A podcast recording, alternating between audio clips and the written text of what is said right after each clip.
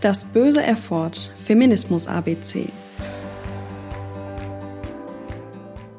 Bodyshaming kommt aus dem Englischen to shame somebody, jemanden beschämen.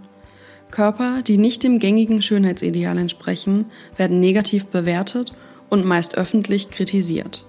Sie werden also beschämt.